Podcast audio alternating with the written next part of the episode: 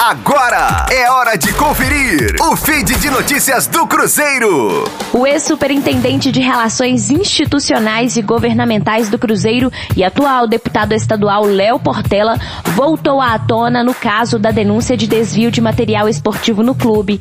Em seu perfil no Twitter, o ex-diretor divulgou um vídeo gravado em seu gabinete na Assembleia Legislativa, na qual apresenta um áudio de um suposto funcionário do Cruzeiro negociando o uniforme uniformes do clube.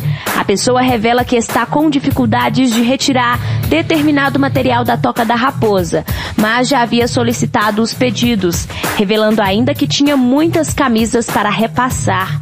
No vídeo, Léo recorda que recebeu essas denúncias enquanto ocupava o cargo de superintendente do Cruzeiro e, de acordo com ele, o esquema era de conhecimento de muitas pessoas.